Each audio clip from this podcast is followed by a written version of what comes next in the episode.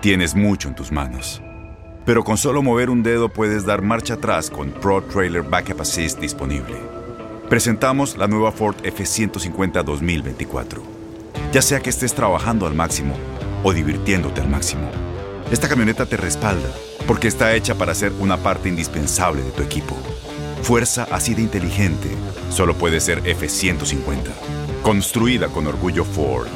Fuerza Ford. Bienvenidos al podcast de Buenos Días América, la revista radial más completa para los hispanos. Política, salud, economía, tendencia y deporte son algunos de nuestros temas. Bienvenidos.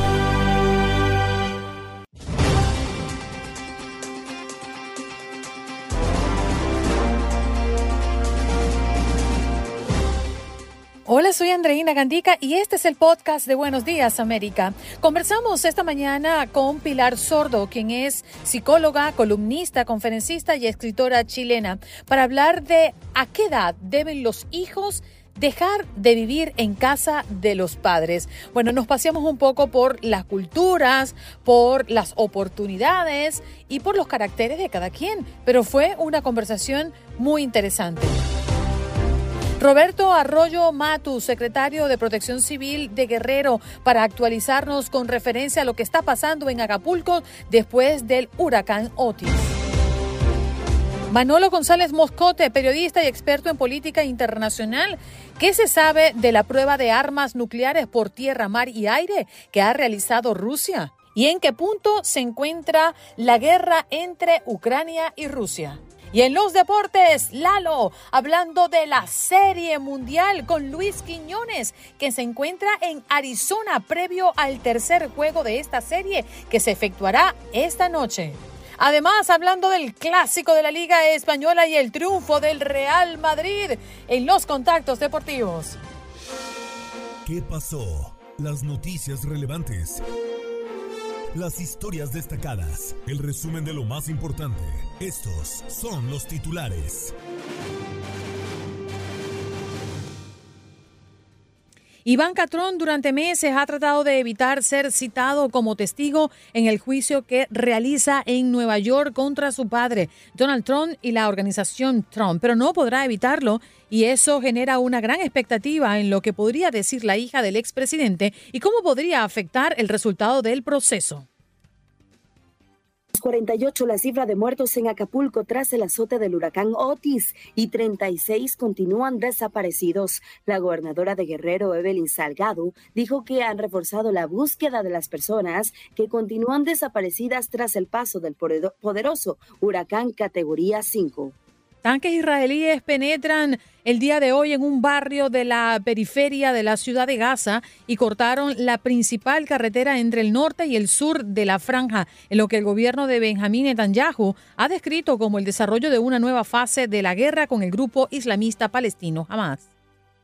La policía de Maine fue alertada hace semanas sobre amenazas veladas del atacante de Lewiston. El caso de Cart es un ejemplo evidente de señales de alerta que fueron pasadas por alto y deja por ahora preguntas sin respuesta en torno a lo que el ejército, la policía, los profesionales de la salud mental y los familiares pudieron haber hecho para evitar la masacre. Un hombre o dos hombres en este caso quedaron sin vida luego de que un sospechoso le disparó en el interior de un edificio en Brooklyn, Nueva York, la noche del domingo. la doble ejecución fue reportada a las 10 y 39 minutos de la noche en el interior de este edificio ubicado en la 1418 de Brooklyn Avenue en el East Flowerwoods.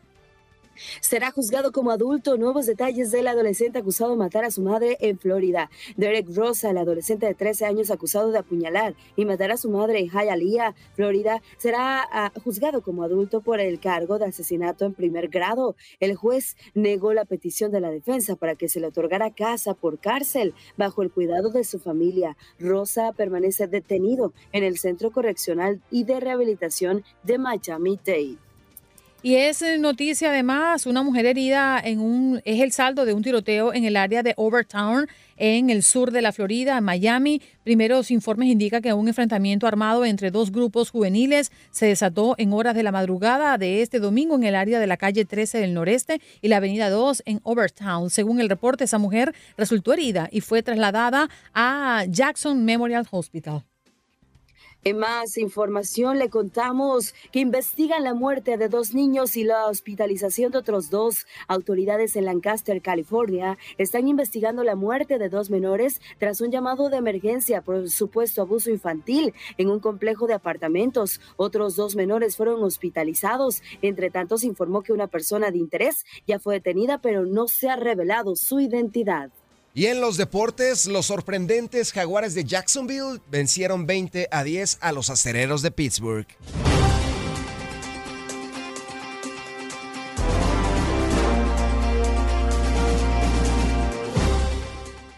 Hoy estamos abordando este tema porque una mujer en Italia ganó un juicio para que sus hijos de 40 y 42 años se vayan finalmente de su casa.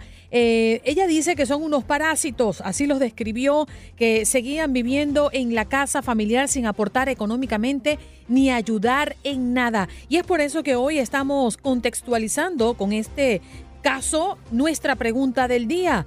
¿Hasta qué edad los hijos deben estar bajo el mismo techo de sus padres. Llámenos si quieren participar a través del 1833-867-2346. Pero para hablar ya con una profesional en la mañana del día de hoy. Tenemos a Pilar Sordo, es una psicóloga, columnista, conferencista y escritora chilena. Qué gusto, eh, Pilar, volverte a ver. Hola, Andreina, ¿cómo estás? Qué gusto más grande escucharte. Gracias, igual para nosotros y entender un poco por dónde va, porque una cosa es aportar y contribuir a la casa, pero la pregunta que realmente creo que podría llegar a la mesa es ¿hasta qué edad es saludable vivir en casa de los padres? Mira, yo creo que este tema es súper importante porque además cada vez es más frecuente y tiene que ver con ambas partes, porque de repente se, se ve los parásitos, como dice esta señora española, de los hijos, pero, pero se ve poco que hacen los padres para no cortar el tema. Yo creo que los papás tenemos la obligación de darle educación a nuestros hijos, si se puede y ojalá si sea educación superior, y también eh, impulsarlos a que partan en el mundo de lo laboral. Una vez que eso comienza, ellos debieran querer volar, que debieran querer irse. Pero si yo en mi casa o tú en tu casa tienes un hotel cinco estrellas, donde les tienes internet de más alta velocidad, donde les compras todo lo que les gusta comer, donde les lavas, les planchas y les guardas la ropa, ¿tú te irías de un hotel cinco estrellas? Lo más probable es que no, o intentarías mantenerte en ese hotel lo más posible. Eh, una vez con una mamá con la cual estábamos trabajando eso, eh, los hijos de ella eran bastante menores, tenían 30 y algo, yo le empecé a decir, baja la calidad del internet bájala a la más barata, baja la calidad, no les compres todo lo que a ellos les gusta. Si les gusta, no sé, el queso de tal forma, no compres más ese queso y di que no tienes dinero para eso. Bájale el servicio de la ropa que estaba lista los lunes, ya no está lista los lunes, está lista los jueves. Y ellos al final, al darse cuenta que ella bajaba la calidad del servicio, empezaron a darse cuenta que querían otro tipo de vida y por lo tanto se fueron.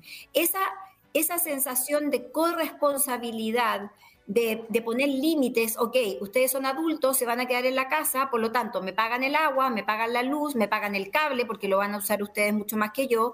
Lo más probable que el Internet también, a lo mejor me van a tener que contribuir con gastos de la comida durante cada cierto tiempo, y si no aceptan estas condiciones, se tienen que ir. Y eso pareciera ser muy castigado socialmente porque nos hace sentir malos padres y eso es sancionado desde, sobre todo desde las mamás más que de los papás, eh, pero creo que hay que entender que los ciclos, que hay ciclos vitales en la vida que se tienen que cumplir y si no se cumplen esos ciclos siempre van a producir alteraciones. Esa mujer mayor tiene todo el derecho de manejar sus tiempos y estar sola porque ya cumplió la misión de educar y esos hijos de 40 y algo hace mucho rato que tendrían que tener o hacerse cargo de sus propias vidas. Por lo tanto, aquí hay una complicidad, una dependencia compartida que claramente no es normal. Pilar, muy buenos días, un gusto saludarla y también eh, le mandamos un afectuoso abrazo hasta Chile. Eh, estábamos platicando más temprano de estas nuevas generaciones. Parece que estos nuevos jóvenes ya no están preocupados ni por casarse, ni por tener una casa, ni por tener un trabajo a veces estable, ¿no? Son eh, generaciones que ya están brincando. ¿Sí, ¿sí lo ve usted así o es que, y también ya pocos se quieren salir de casa o qué es lo que está pasando con estas nuevas generaciones? A ver, los que no quieren salir de casa, insisto que son cómplices los padres en este proceso de, gratificarlos, de, tenerlos como eternos estudiantes, que es una típica cosa que hoy día está pasando. Entonces hace, quiere hacer un máster, después quiere hacer un, un PhD, después quiere hacer otra cosa, entonces el papá se le sigue pagando, entonces él estudia, estudia, estudia, pero nunca sale ni nunca asume ninguna responsabilidad. El impulso de salida... Eh, si bien tiene que venir del joven, también tiene que estar impulsado desde el adulto. Ahora, con respecto al, matrimonio o a otras, yo creo que han ido cambiando las constituciones de familia, creo que no se puede generalizar.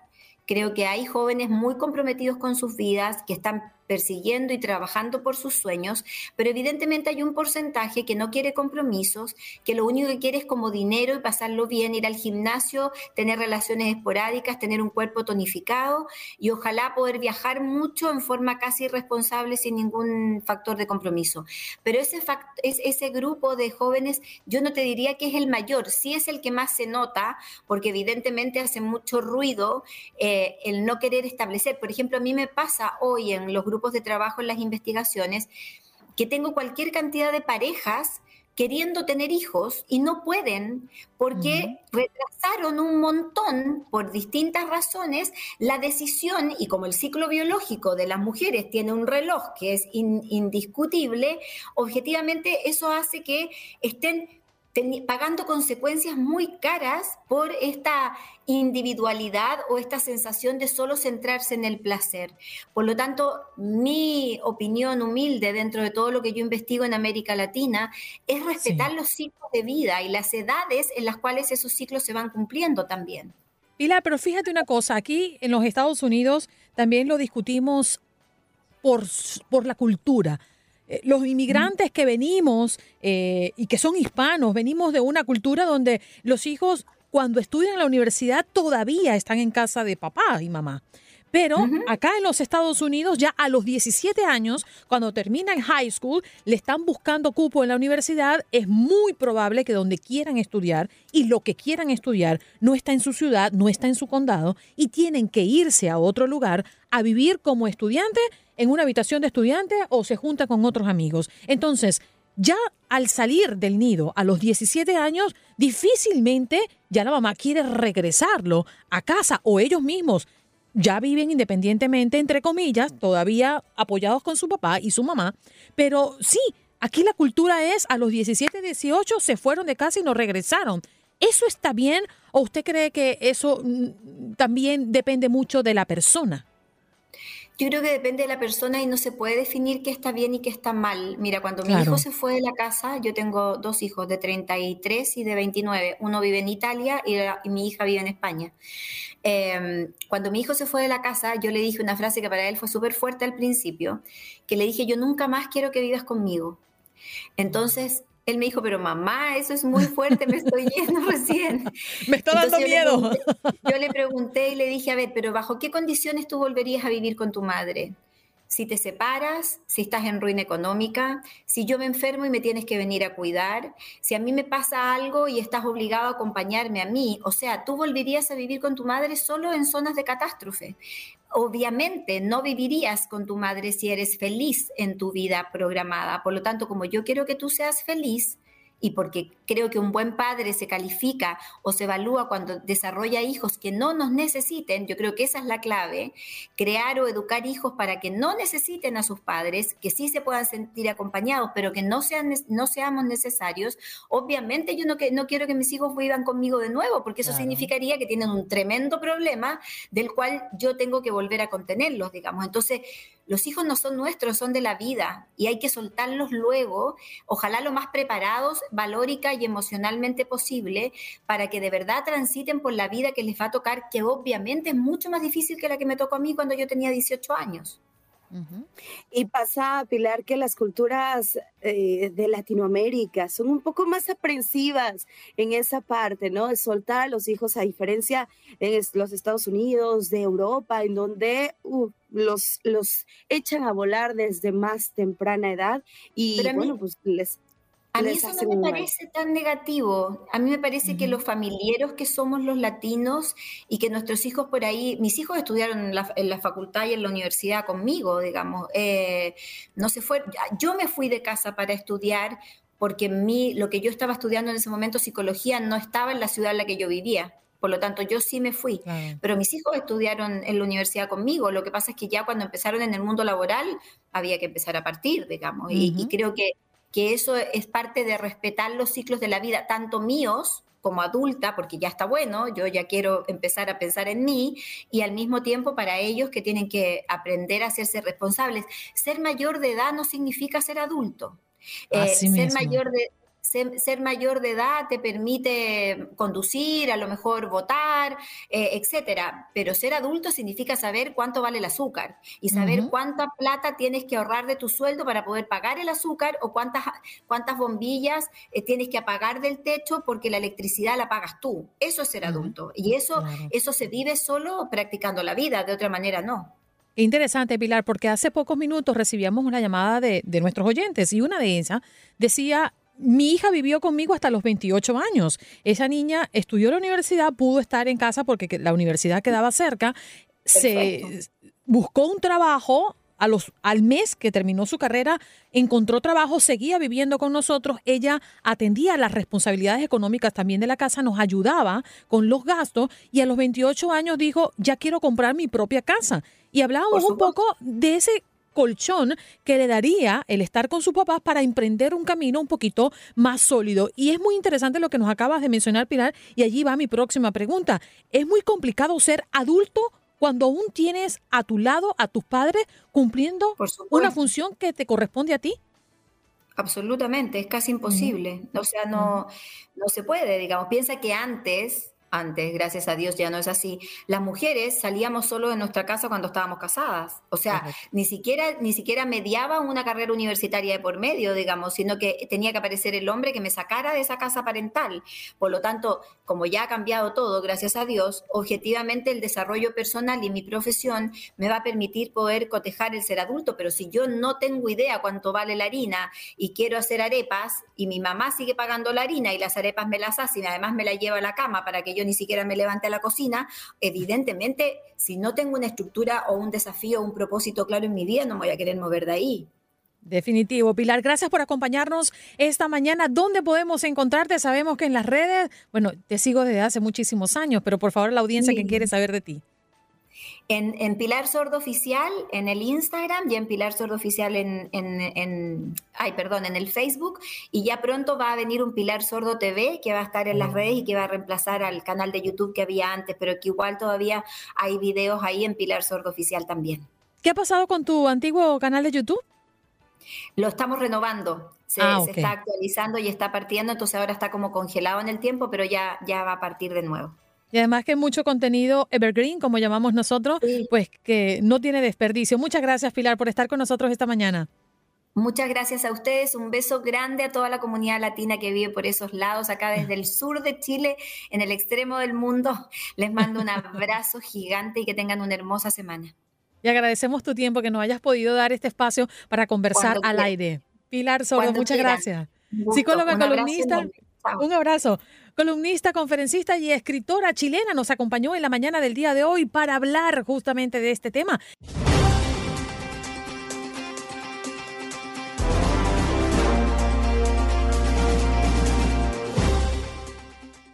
Bien, estamos listos para conectar con Roberto Arroyo Matus, secretario de Protección Civil de Guerrero. Buenos días, señor Roberto. Gracias por estar con nosotros esta mañana. Hola, muy buenos días, Janet. Gracias por conectar con nosotros esta mañana. Eh, Roberto, queremos entender un poco, ya tras varios días del desastre que ha dejado el huracán Otis, cuál es la actualización que nos puede dar hoy como secretario de Protección Civil de Guerrero. Sí, con todo gusto, Janet. Bueno, quisiera comentarles que pues, se han estado llevando a cabo actividades por parte de los tres niveles de gobierno y también tenemos ya ayuda inclusive internacional. Nos han estado apoyando muchísimo, pues todos nuestros compañeros de las diferentes corporaciones de abocadas a búsqueda, rescate y también protección civil. Comentarte que ya se tiene un avance casi del 60% en la reinstalación del suministro de energía eléctrica en Acapulco. Ya está llegando a varias colonias de la zona urbana y también algunas vialidades importantes de Acapulco ya están recuperando el suministro de energía eléctrica. También te comento que se ha estado llevando a cabo actividades, por ejemplo, de apoyo por parte de las Fuerzas Armadas, tanto de la Marina, es la Armada de México, el Ejército Mexicano y también la Guardia Nacional, quienes han estado eh, realizando actividades de limpieza, retiros de escombros y también han estado apoyando, eh, en el caso de la Secretaría de Bienestar, se han estado haciendo censos para llevar a cabo pues, apoyos posteriores a alrededor de 10.000 familias en Acapulco y en Coyuca de Benítez, que también resultó bastante dañado. Quisiera comentarte que también se ha hasta reducido el servicio en, las agencias de servicio de gasolineras, pues, eh, eh, que han estado trabajando ya 12 de las 78 estaciones de servicio que se tiene en el puerto de Acapulco. Además, se han intensificado también los trabajos, no ha habido descanso. Eh, lo importante es recuperar a nuestro querido Acapulco. Estamos avanzando también en la distribución de la ayuda eficiente, de ayuda humanitaria, te repito, eh, apoyos que se han estado dando para tratar de restaurar los servicios. De manera también, eh, pues, triste, te quisiera comentar que al momento tenemos ya un registro eh, preliminar todavía de 45 fallecidos en el caso de Acapulco, de Juárez, y 12 personas en el caso de Coyuca de Benítez, haciendo un total de 57 personas y eh, te comento que tenemos una gran cantidad de personas en, los refugios que están instalados tanto en Coyuca como en Acapulco. Son 1.722 refugios que están atendiendo tanto a hombres y mujeres en esas zonas. Eh, ¿Sí me escuchas? Sí, lo escucho perfectamente, señor Roberto. Y quería consultarle si mm, se está trabajando profundamente con la seguridad, porque hemos tenido testimonios de que la situación es peligrosa. Muchas personas parece que se unen en banda para mm, buscar casas vacías y poder saquearlas, igual lugares que todavía tienen alimentos. Eh, ¿Cómo están manejando el tema de la seguridad? Sí, con todo gusto. Bueno, existe ya el apoyo solidario tanto del Ejército Mexicano como de la Guardia Nacional, quienes están colaborando también en actividades de seguridad pública junto con Seguridad Pública Estatal y Municipal de Acapulco. Se está trabajando, ya se están conteniendo pues estas situaciones. Afortunadamente ya se tiene un control más estrecho en prácticamente varios de los sitios. Era complicado ingresar a estas zonas porque había bastantes escombros pero ahora ya se ha estado liberando poco a poco, de tal manera que ya hay paso y se puede llevar a cabo este tipo de control. Ya prácticamente de lo que pudimos hacer recorridos en la noche de ayer, estuvimos visitando varios sitios y ya no hay esta actividad de saqueos, ya está más controlado y existe, te repito, varios puestos de control para evitar que pues se den este tipo de situaciones. Secretario, buenos días. Eh, los saludo por aquí eh, preguntándole de qué tamaño es la tragedia que están viviendo como para entender un poco hemos visto en imágenes, pero también sabemos que la comunicación ha sido complicada. Eh, se ha tratado de, entender un poco lo que está ocurriendo eh, en zonas de Acapulco y zonas también aledañas, pues este terrible huracán que dejó daños desastrosos eh, y, difícilmente se podrán levantar. pero hay, ¿qué es lo que ustedes desde Protección Civil han observado por parte de la gente, las necesidades? Que se tienen hoy en día en esas zonas.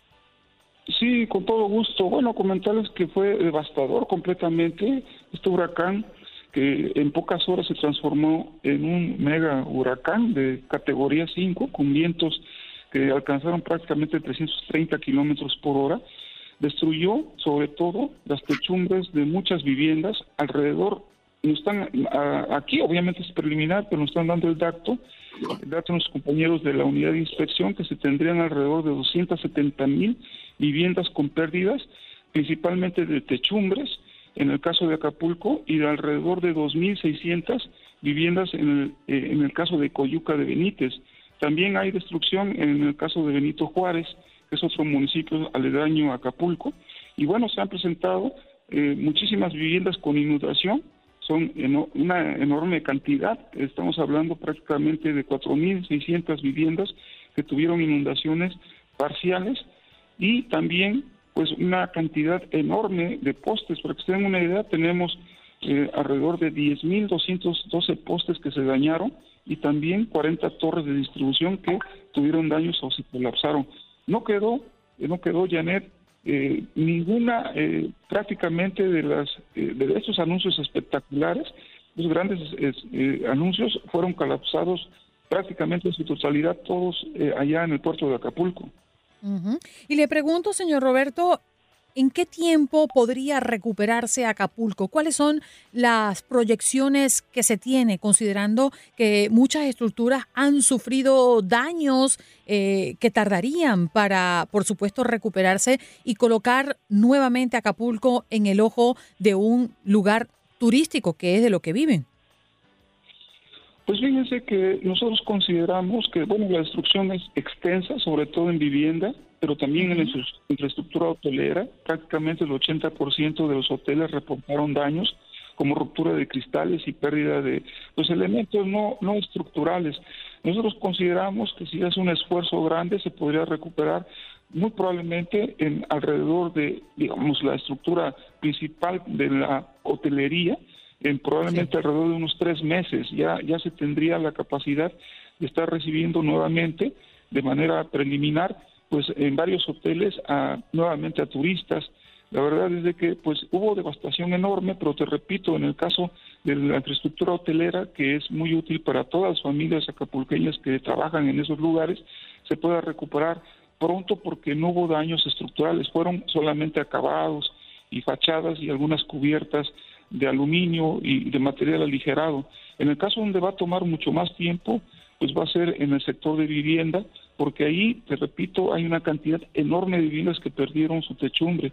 Por eso hemos llamado, el llamado pues a la ayuda internacional para que pudieran apoyarnos. Tenemos pues muchas necesidades, ya lo está haciendo, muchos países nos están enviando ayuda humanitaria, pero también más adelante se va a requerir el apoyo para poder reconstruir pues todas estas familias que perdieron sus techumbres.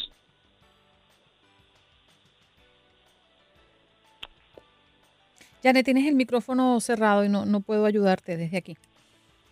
Sí, una disculpa. Eh, la cifra, secretario, de víctimas mortales puede aumentar. Al momento son 48 las que tenemos eh, hasta este momento de forma oficial, ¿cierto? Sí, así es.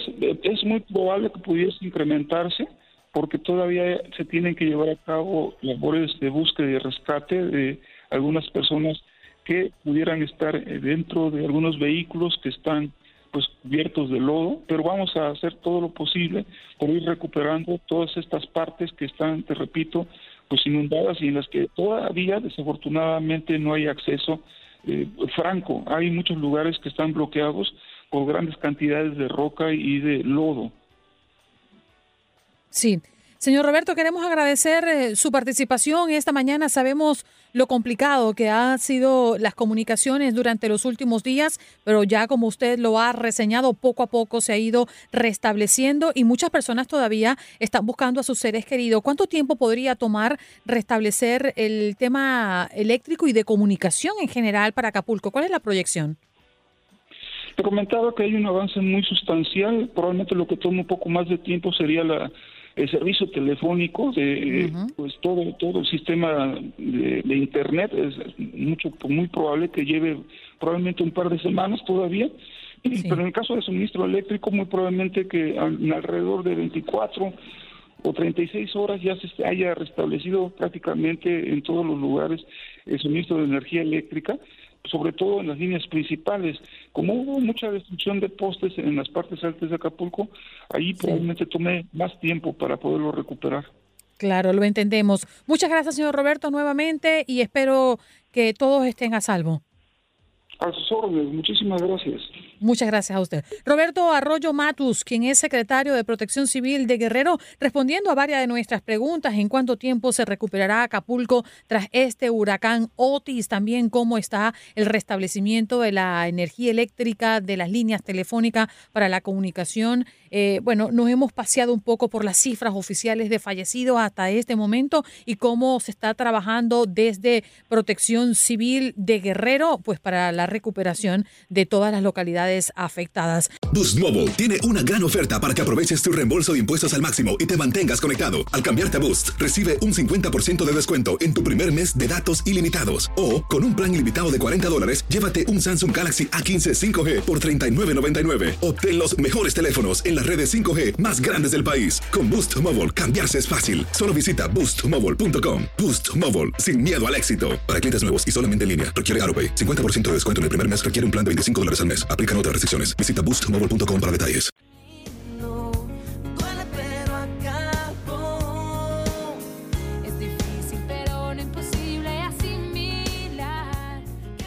Vamos a darle la bienvenida a Manolo González Moscote, quien es periodista em, y especialista en, er, eh, en temas internacionales. ¿Cómo estás, Manolo? Muy buenos días. Muy buenos días, viendo ustedes que están recordando ese Acapulco que se lo casi ha llevado este, esta tormenta, este fenómeno natural, pero ustedes lo están recordando con amor, con ese amor que le puso Agustín Lara esa bella canción para la gran dama. Y por supuesto, consternados, igual que ustedes, por todo lo que está viviendo el pueblo mexicano. Y aquí viviendo un poco de naturaleza, respirando un poco de aire puro en el patio de la casa. Y bueno, es la vida, ¿no? Es lo que hay y es lo que tenemos. ya feliz inicio de Feliz inicio de semana. Cuidado con una bruja por ahí, ¿eh? Que andan volando. Manolo. por aquí. Manolo, vamos a centrarnos un poquito en este tema porque ha causado mm, mucha inquietud y, y, saber, ¿no? Realmente de esa prueba de armas nucleares por tierra, mar y aire que ha realizado Rusia. ¿Qué se sabe de esto? Bueno, lo que está claro es que Putin, tú sabes que desde el mismo comienzo de, la, de esta guerra allí en, en Ucrania ha amenazado no solamente él, sino altos funcionarios del Consejo de Seguridad como el vicepresidente Medvedev, han amenazado a Occidente con la utilización de armas nucleares en este conflicto. Y esa utilización de armas nucleares eh, precisamente ha tenido también un pequeño escollo. ¿Cuál es el escollo? Que Rusia es signataria del tratado de no eh, difundir, de no hacer pruebas nucleares que viene no haciendo desde 1990 y Estados Unidos desde el 92. Bueno, eh, desde el 90 no se realizaba ningún tipo de pruebas nucleares. Entonces lo que hizo fue a través del Parlamento mandar al traste este tratado tan importante que era eso, ¿no? No hacer este tipo de pruebas nucleares, demostrando al mundo pues su interés también en que tampoco se iría a una proliferación de armas nucleares. Pues la semana pasada, el miércoles, así de tranquilo, el Parlamento revocó esto, dijo que no, que ya se salían de ese tratado y como cosa, aunque se había programado supuestamente estas maniobras militares, al día siguiente comienzan sendas maniobras militares en las que participan por mar, aire y tierra absolutamente todas las fuerzas nucleares de Rusia, mostrando el poder de disuasión y así se llaman fuerzas de disuasión nuclear rusas a Occidente y sobre todo en estos momentos álgidos, difíciles de lo que está pasando allí entre Israel y Hamas. Esto es lo que está haciendo Putin, mostrándole los dientes y aunque tú sabes que los reflectores están puestos todos en Israel, pero la guerra sigue, la guerra continúa. Hay inversiones encontradas de que Avdivka, que es uno de los eh, puntos claves en esta guerra que se está librando allí en Ucrania por la invasión de, Rusia, eh, ha tenido una fuerte eh, incursión de Putin en los últimos días y se dice que esa fuerte incursión de Putin en Ucrania se debe y gracias a las armas que le ha enviado, le ha enviado este, el presidente de Corea del, norte. que no, eh, eh, Kim Jong-un. Kim Jong-un está mandándole armas a Putin. Y esto le está dando una especie de respiro a Putin también. Claro, y Manolo, y, Rusia está argumentando que se ha visto obligado a dar este paso ante la necesidad de restablecer la paridad nuclear con Estados Unidos. Pero ¿cómo debe tomar el mundo esto? ¿Como una provocación o ciertamente se, está se están preparando para algo más grande? Eh, suena duro, suena difícil y no quiero asustar a nadie, pero se están preparando para algo más difícil. Aunque fíjate, el fin de las fuerzas nucleares rusas es de disuasión supuestamente y además el postulado para utilizarla dice que se podrían utilizar solamente si alguien ha utilizado en contra de Rusia estas armas. O sea, supuestamente ellos... Estrictamente defensivo. Exacto, de carácter defensivo, pero, ahí vienen los peros, tú sabes que a Putin no se le cree ni la verdad porque Putin ha mentido tanto, minutos antes incluso de la invasión dijo que no iba a invadir a Ucrania y lo hizo. O sea, nadie le cree a Rusia absolutamente nada. De decir que serán para carácter defensivo, no, no. Aquí Putin está claro de que las podría utilizar en cualquier momento y sobre todo si se ve perdiendo en Ucrania por tantas armas que ha enviado Occidente, por la ayuda que se está utilizando y la ayuda que se está dando en este momento y que continúa aumentándose por parte de Estados Unidos y también de los aliados. Entonces, cuando se ve a Putin acorralado, es muy probable que pueda utilizar un arma táctica, aunque ya se le ha dicho y se lo han advertido sus mejores especialistas. Utilizar un arma táctica allí en Ucrania es un arma que perjudicaría no solamente a los, eh, al ejército ucraniano en general y a Europa en general, sino también a Rusia, ¿no?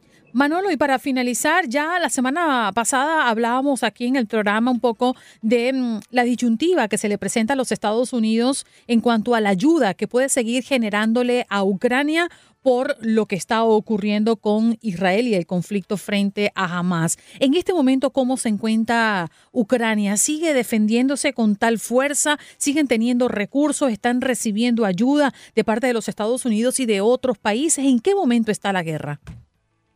Bueno, te cuento que la ayuda se ha mermado y con esta llegada del señor Johnson a la Cámara Baja de los Estados Unidos, esto se le va a dificultar. Acuérdate que él es de una ala muy fuerte del Partido Republicano que se oponen a más ayuda para Ucrania. Esto puede dificultar las armas que están acumuladas, acantonadas en eh, Israel que desde ahí es donde se mandan las armas básicamente a Ucrania, es lo más fácil y lo más rápido, pues estas armas están ahora enfocadas a entregárselas a Israel para que se defienda de Hamas, de Hezbollah y de la yihad islámica. O sea, Ucrania va a tener dificultades de suministro. La guerra para Ucrania se va a complicar. Para Zelensky las cosas se le van a complicar en los próximos días. Y a Putin esto obviamente le estará muy eh, a su favor, ¿no? Fíjate cómo, cómo se estaría manejando la mecánica de la guerra. Claro, definitivamente. Y eso lo está viendo la región, ¿no? Y ojalá que no se aprovechen de las debilidades que ahora se le está presentando a Ucrania a propósito de la ayuda que no está llegando como estuvo llegando durante los últimos meses previo al conflicto entre Israel y Hamas. Gracias, Manolo, por acompañarnos esta mañana. A ustedes siempre por la invitación y feliz inicio de semana para todos. Feliz inicio de semana. Ahí está Manolo González Moscote, periodista y experto en temas internacionales.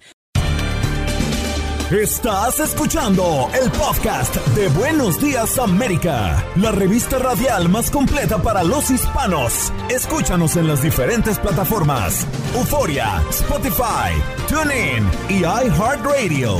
Tu DN Radio. Vivimos tu pasión. Adrenalina, pasión y orgullo. Todo por ser campeones. En Buenos Días, América. Contacto Deportivo.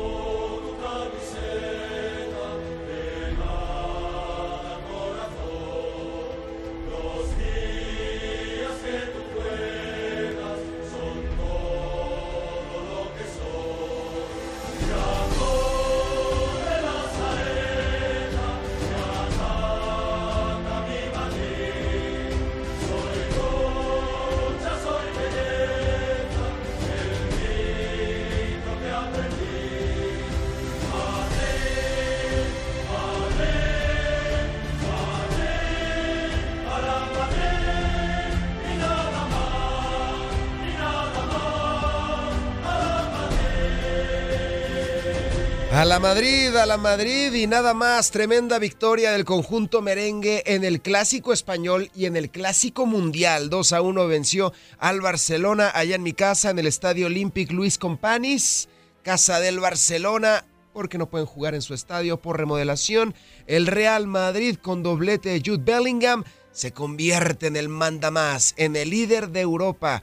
Hasta hace unas horas el Girona lo estaba haciendo, pero el Madrid con esta victoria y con sus 15 goles de diferencia, en aspecto positivo, es el líder de España. Este Real Madrid que se levanta por todo lo alto del mundo, diciendo, aquí estoy en la Copa de España y también en la Copa de Europa. Las palabras de Carleto Ancelotti. Es que la clave ha sido ese cambio obligado de Camavinga por Mendy, porque Camavinga os ha dado algo que no teníais hasta ese momento.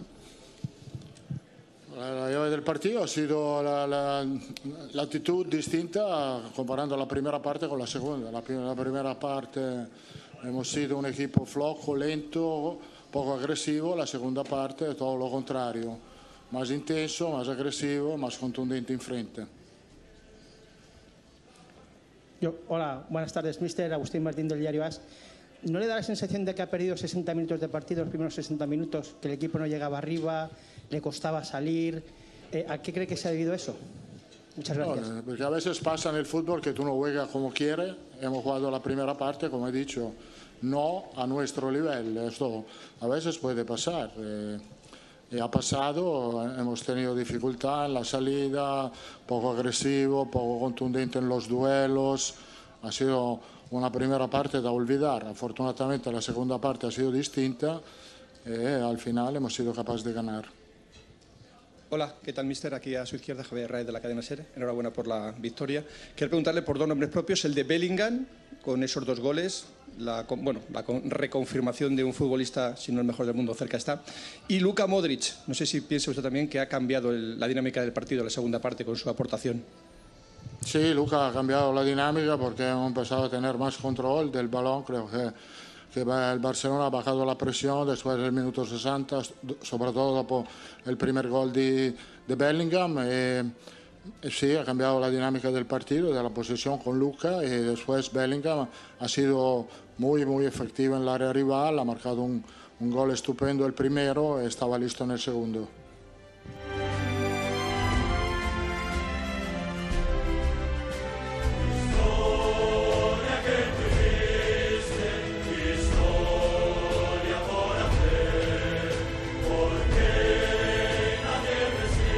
El Madrid de Jorgito, mi querido Jorgito, es Jude Bellingham, el mejor jugador del mundo. Yo pienso que todavía no. Todavía no. Todavía no, no, no, no, todavía no. Ha estado embonando muy bien en el Real Madrid, viene del Borussia, donde también tuvo espectaculares actuaciones. Mm, Simplemente, pues ahí en Alemania no, no alcanzaron ni, ni campeonato, ni en la Champions tampoco. Se vino al Madrid, subió sus bonos, pero estratosféricamente. Eh, pero sí va encaminado a, a, a, ser uno de los mejores del mundo, porque también no hay que olvidar que viene ahí, también está Haaland, está Mbappé, ahí vienen eh, remando fuerte y duro también del Barcelona, viene Pedri, viene Javi, entonces viene una camada de, de buenos jugadores que se pueden convertir en, en, los mejores del mundo y ahora sí va a haber buena competencia, ¿no? Como anteriormente que nada más estaba Messi y Cristiano. Hoy yo veo que va a haber una competencia por ser el mejor jugador del mundo, pero bastante buena y más jóvenes, jugadores de 20 años como Bellingham, 20 años, Jorgito, ¿qué estábamos haciendo a nuestros 20 años? A sus 20 años se está convertido en un jugadorazo y la confianza que le da Carleto. El otro lado, casi casi diametralmente opuesto, no en calidad, sí en edad, Luka Modric, tremendo. Entró y haz de cuenta que entró un jovencito de 17 a cambiarle la dinámica a este Real Madrid. Exactamente, ya tiene 38 años y así jugó el Mundial. Hay que recordar el Mundial que jugó. Se echó encima a su selección y, y tú lo veías tanto defendiendo como ofendiendo como anotando. Y lleva tres goles. mundiales así. Exactamente, o sea, es un jugadorazo y no se cansa, no se cansa de, de ser uno de los estelares y no en cualquier equipo, sino, sino en el mejor equipo del mundo y lo dicen las estadísticas, tanto en, en Champions, tanto en Copas de España eh, el Mundial de Clubes. Es el mejor equipo del mundo. Y ahí sigue luciendo Luka Modric a sus 38 años de edad. 38, solamente un poquito más grande que nosotros, mi querida Andreina, los deportes con el Real Madrid que está brillando, luce blanco y puro alrededor del mundo. Este Real Madrid que no solamente gana, sino juega muy bonito y tienen Jude Bellingham a uno de los jugadores estelares del planeta Tierra. Fanáticas y fanáticos a los deportes, bienvenidas y bienvenidos a su contacto deportivo. Hacemos enlace con Luis Quiñones. Luis, qué gusto verte, saludarte, un placer estar contigo. Hoy el juego 3, después de estar empatados 1 a 1 y después de que los d vencieron 9 carreras a 1 a estos Texas Rangers. ¿Qué esperamos para este partido del día de hoy? Un placer, Luis. Hola, ¿qué tal, mi estimado Lalo? Muy buenos días. Buenos días. Un abrazo para ti, para toda la audiencia que ya nos acompaña acá en Buenos Días América. Efectivamente, ya instalados acá en Phoenix, Arizona, para la transmisión hoy, mañana y pasado de estos juegos 3, 4 y 5 de la Serie Mundial entre los Diamondbacks de Arizona y el equipo de los Rangers de Texas aquí en el Chase Field de Phoenix, Arizona. Ya estuvimos ayer por, por el estadio, recién llegando acá a Phoenix pudimos presenciar ya el final de la práctica de los Diamondbacks de Arizona y también el, toda la práctica o, parte de lo que hicieron ayer los Rangers de Texas, que la verdad no fue mucho. Les comento, ayer vimos sobre todo algunos lanzadores haciendo algo de stretch, de estiramientos ahí en la zona de los jardines. Después vimos también como algunos bateadores, no todos, salieron a tomar una práctica de bateo y finalmente, con la presencia, eso sí, de Bruce Bochy, el manager de los Rangers de Texas, pues estuvieron tomando una práctica de bateo en vivo. ¿En qué consiste esto? Bueno, pues retiran la, protección, esa caja de bateo que, que, normalmente colocan para las prácticas y colocan a un lanzador realizando lanzamientos como si fuera un juego real para ir tomando la medida. Así que ayer pudimos interactuar con algunos de los protagonistas en las redes sociales de TUDN Radio, allí junto al colega El Beto Ferreiro pueden encontrar todas las imágenes de lo que le estoy comentando de esta sesión de prácticas ayer previa al juego 3 de la Serie Mundial pero también algunas entrevistas pudimos conversar ya con José Leclerc, el dominicano relevista de, los Rangers de Texas, y con Haroldi Chapman, entrevista que vamos a estar publicando ya en los próximos minutos. Mucha expectativa ayer, para, para serte sincero, algo de calma antes de la tormenta, ¿no? En las afueras del estadio, eh, una zona de la ciudad bastante tranquila, al menos ayer domingo, pero sabemos que todo eso, mi estimado Lalo, va a cambiar para hoy cuando el público, la fanaticada de los Diamondbacks de Arizona, regrese al Chase Field a apoyar a su equipo que, como bien decías, logró empatar la serie allá en Arlington, en el Globe Life Field, después de lo que fue el primer juego de esta serie mundial vibrante, la victoria de los Rangers seis carreras por cinco, dejando al campo a los D-Backs en 11 capítulos, porque recordemos, los Diamondbacks estuvieron a solamente dos outs de la victoria en ese primer juego, cuando llegó el jonrón de Corey Seager en el noveno inning para empatar el choque, y después en el inning número 11 el cuadrangular del cubano Adolis García para decidir el encuentro. Bueno, al siguiente día, lo que más me llamó la atención fue la manera en que los D-backs cambiaron el chip, la manera en que hicieron borrón y cuenta nueva. Desde temprano atacaron al picheo del propio Jordan Montgomery, que lo habíamos visto muy bien durante toda esta postemporada, y respaldados con una muy buena salida de Merrill Kelly, pudieron llevarse la victoria, repito, nueve carreras por una, además de los números históricos que sigue dejando Ketel Marte, el segunda base de los Diamondbacks de Arizona que ahora continúa su racha de juegos de manera consecutiva, bateando de hit en postemporada, un récord que veamos hasta dónde lo puede llegar y si lo puede continuar en el día de hoy en este juego 3. Anunciados los abridores, Max Scherzer contra Brandon Fatt serán los abridores hoy en este juego 3 de la Serie Mundial. Max Scherzer que recordemos en la temporada regular su último juego había sido el 12 de septiembre, regresó ya a trabajar en la serie de campeonato. No se ha visto del todo bien en sus dos salidas anteriores durante la serie de campeonato con los Astros, pero Lalo llama a Scherzer un pitcher más que veterano, experimentado, entra en rotación. Ya esta es su tercera salida de manera consecutiva y nos imaginamos que hoy pudiera tener una muy buena apertura por el equipo de los Rangers. 8 de la noche vamos a tener ese juego 3, 8 de la noche, tiempo del este de los Estados Unidos. 7 centro, 5 de la tarde hora local acá en Phoenix, el juego 3 de la Serie Mundial entre los Rangers y los D-Backs. Por todas nuestras estaciones, también en la aplicación Euforia, estaremos comenzando media hora antes con un previo a través de Facebook y YouTube. Y como es habitual, nuestro programa también desde las 5 del Este, desde el Diamante, ya desde el estadio Chase Field. Luis, ya estás en el desierto. Platícanos cómo fue tu llegada y qué ambiente ves, qué atmósfera ves. El equipo Cenicienta, ¿suenan los cascabeles o no los has escuchado? Sí, suenan los cascabeles, mi estimado Lalo. Fíjate que ayer, hablando del desierto, ayer llegábamos por acá, una temperatura normal, pero ya en la noche salimos del estadio alrededor de las nueve y media, diez de la noche, hora del Pacífico, horario local acá, y ya se sentía algo de frío, ¿eh? había que colocarse ya la chamarra para, para, para protegerte del frío ahí en las afueras del estadio a la hora de salir. Pero la gente, la gente está muy conectada, fíjate, desde el aeropuerto puedes ver ya personas eh, con su gorra. Ayer se nos acercaba un buen amigo, un radio escucha de TUDN Radio, el amigo Edgar. Ya colocamos también ahí el video de ese encuentro que tuvimos ahí en las afueras del estadio junto a sus dos niños. Y nos decía, es que yo llegué aquí a Arizona en el año 2001, que fue aquella última serie mundial que ellos disputaron en contra de los Yankees de Nueva York que por cierto ganaron los D-Backs.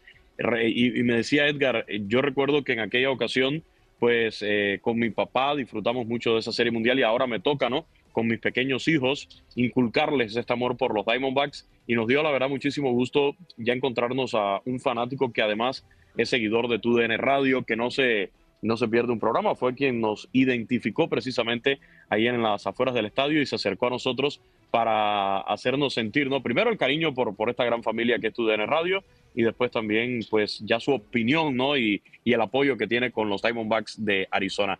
Muy tranquilo, te repito, muy tranquilo ahí en las afueras del, del estadio ayer, pero hoy yo creo que desde temprano eso va a ser un hervidero ahí en el Chase Field. Los fans, Luis, los fans, hay que atenderlos, hay que darles su trato, se te acercan. Estuvimos viendo las imágenes, 30 personas contigo, con el Beto Ferreiro, felices de tenerlos ya en Phoenix. Así es, así es. No, la verdad es, es una ciudad donde, hay que decirlo, hay gente muy beisbolera y una gran cultura beisbolera. Eso nos da gusto cuando llegamos a una ciudad donde sabes que hay gente que saben de béisbol, que siguen el béisbol el día a día, que por ejemplo siguen nuestro programa también desde el Diamante y, son de esos eh, fanáticos ¿no? que al final van a estar hoy ahí apoyando en definitiva a los T-Backs o a los Rangers de Texas, ya depende. Y lo que sí, mi estimado Lalo, el tema de la cobertura, la prensa, ayer lo veíamos, ayer era eh, lo que le llaman el workout, el, día de, de, trabajo, ¿no? Para los equipos, eh, entrenamientos, mucho más accesible, yo creo, ayer que lo que quizás vamos a encontrar hoy con los jugadores ya a horas del inicio del juego, pero sí una gran cobertura que se está realizando, que por supuesto incluso medios asiáticos, eh, latinos, además de nosotros, que ya se dan cita por acá en esta serie mundial.